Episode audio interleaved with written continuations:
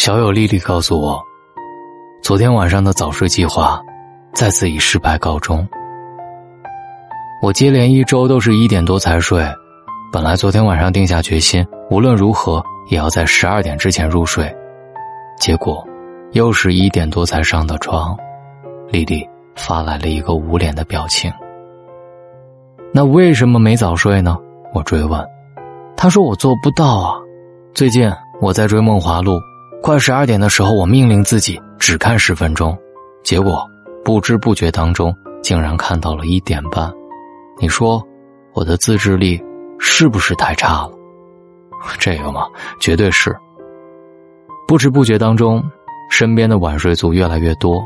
曾经在知乎上看到一个好玩的话题：你有多久没有在十二点之前入睡了？一个男生回答：大学毕业之后。就再也没有在十二点之前入睡过，已经八年，点赞者不在少数。前段时间还在朋友圈看到了一段好玩的话，叫“别睡太晚，对手机不好”。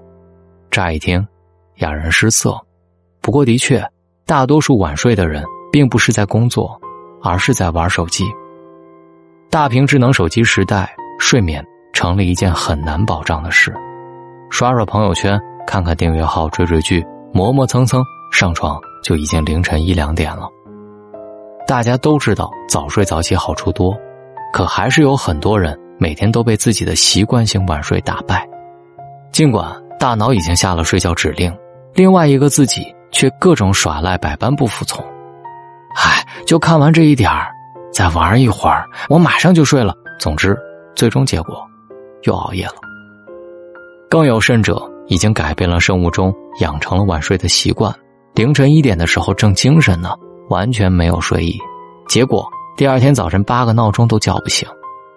如果不是有上班这件让人不得不起床的要事，简直完全会日夜颠倒，夜星宿寐。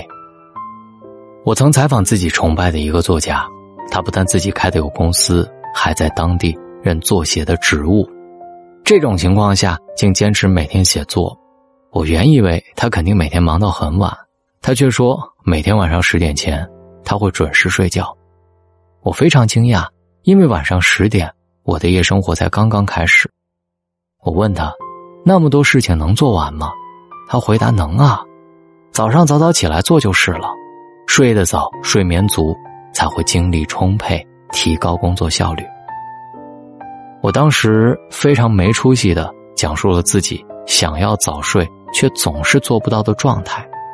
作家说了一个警句：一个人连自己几点睡都控制不了，还妄图控制人生，而这成为我执行早睡计划的契机。说来惭愧，有很长一段时间，我做不到早早入睡。作为一个每天除了工作之外还有读书会、大龙的睡前悄悄话等各种工作的人，从单位出来。夜已经深了，躺到床上才是真真正正的下班，终于可以喘口气了。我会看会儿小说或者码会儿字，一般十二点左右上床睡觉。但是有一个前提，那就是我没有在追剧。不追剧，我的生活听上去非常正能量，又是看书又是码字儿。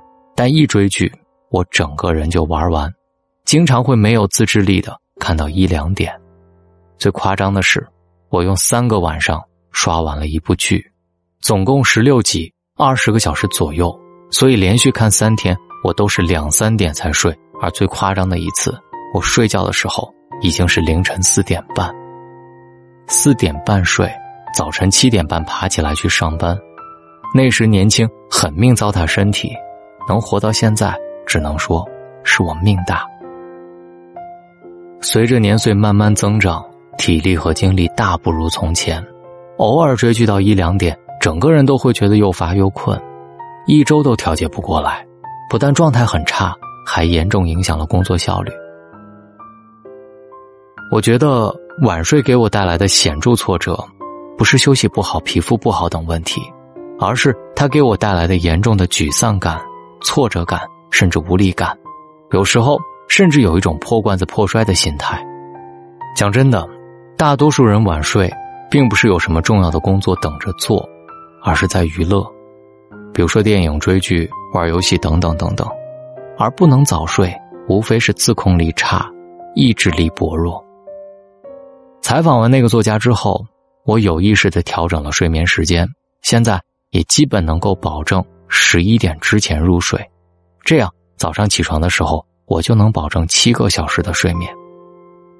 做到这一点之后，我最大的心得体会是，睡眠得到保障之后，整个人精神状态好了很多，工作效率也有提高。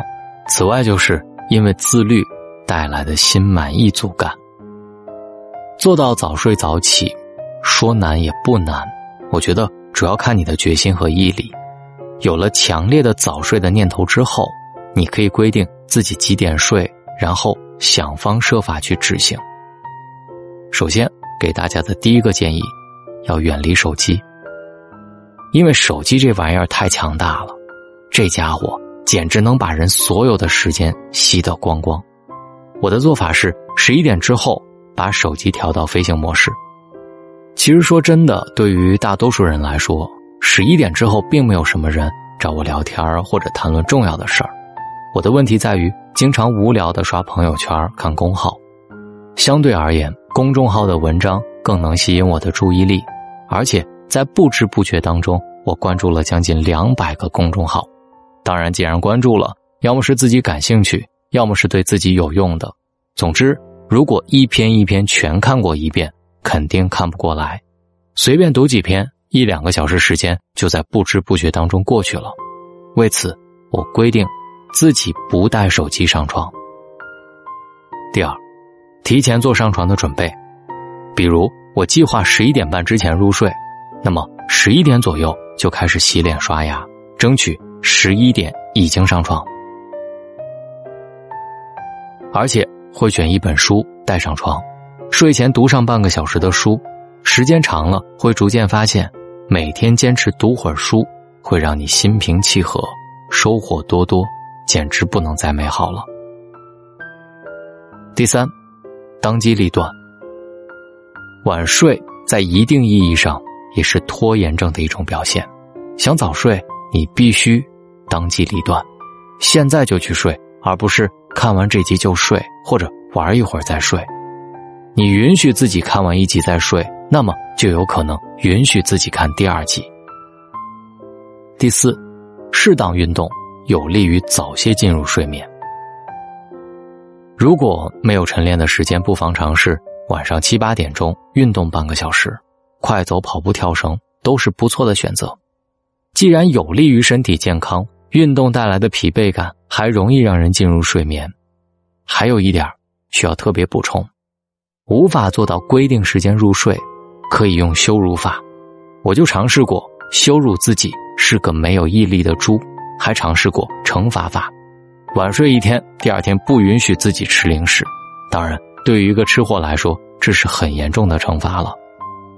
好消息是，当你尝试过两周早睡，体验过它带来的美妙，那么你会非常珍惜早睡这个好习惯，想办法守护你的睡眠，因为它真的很美好。记住，控制得了几点入睡、几点起床，你才有可能进一步的控制。自己的人生，有很多人都期盼着自己能够控制自己的人生，可是有时候想想，你连入睡的时间都控制不住。哈哈，好了，听到这里，希望你听完大龙的睡前悄悄话就早点睡吧。今天就在十一点半之前入睡，好吗？希望大龙的声音能够对你有帮助，也希望我的人生经验能够让你。积极又向上，我是大龙。生活每天都一样，我要积极又向上。找到大龙的方式超级简单，就是把您的微信慢慢的打开，点开右上角的小加号，添加朋友，最下面的公众号搜索大龙。看到那个穿着白衬衣弹吉他的小哥哥，记得关注我。关注我之后回复读书。如果你真的睡不着，就把手机放到一边，听大龙用声音解读书给你听。这里有两百本高分好书现在加入大龙读书会还有特别漂亮的蓝牙音箱送给各位希望你们喜欢。关注大龙回复读书我们书里见晚安。现在几点了？你在做什么呢？我们有多久没有说话了呢？好像听见你在笑今天有没有吃饱